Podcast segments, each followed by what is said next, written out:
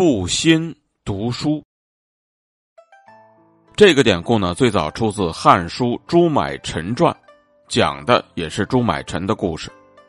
朱买臣字翁子，是吴人，他家里呢十分贫穷，但是他呢很喜欢读书，他也从来呢不会管理产业，经常是以砍柴来维持生计。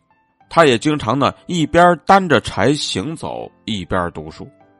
他的妻子呢也会担着柴跟着他走。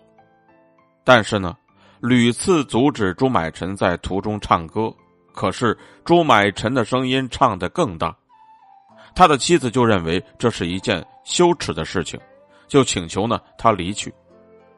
朱买臣呢就笑着说：“我五十岁的话一定会富贵，现在我已经四十多岁了，你辛苦的日子很久了，等我富贵之后再报答你。”可是他的妻子却非常愤怒的说：“像你这种人呢，终究要饿死在沟壑之中，怎么可能会富贵呢？”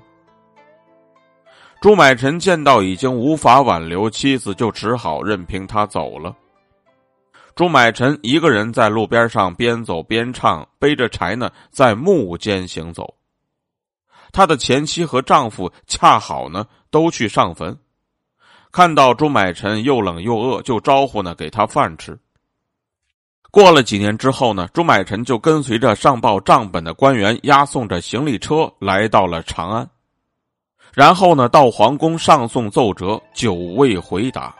于是呢，他就在公车署里面等待着皇帝的诏令。粮食呢也吃完了，正因如此，上季历的兵卒就轮流给他送东西吃。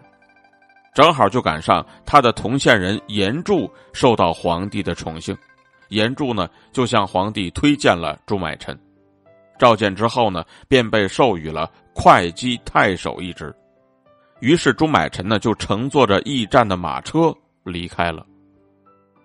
会稽的官员听说太守快要到了，便征召百姓修整道路，县府官员都来迎送，当时车辆呢就有一百多乘。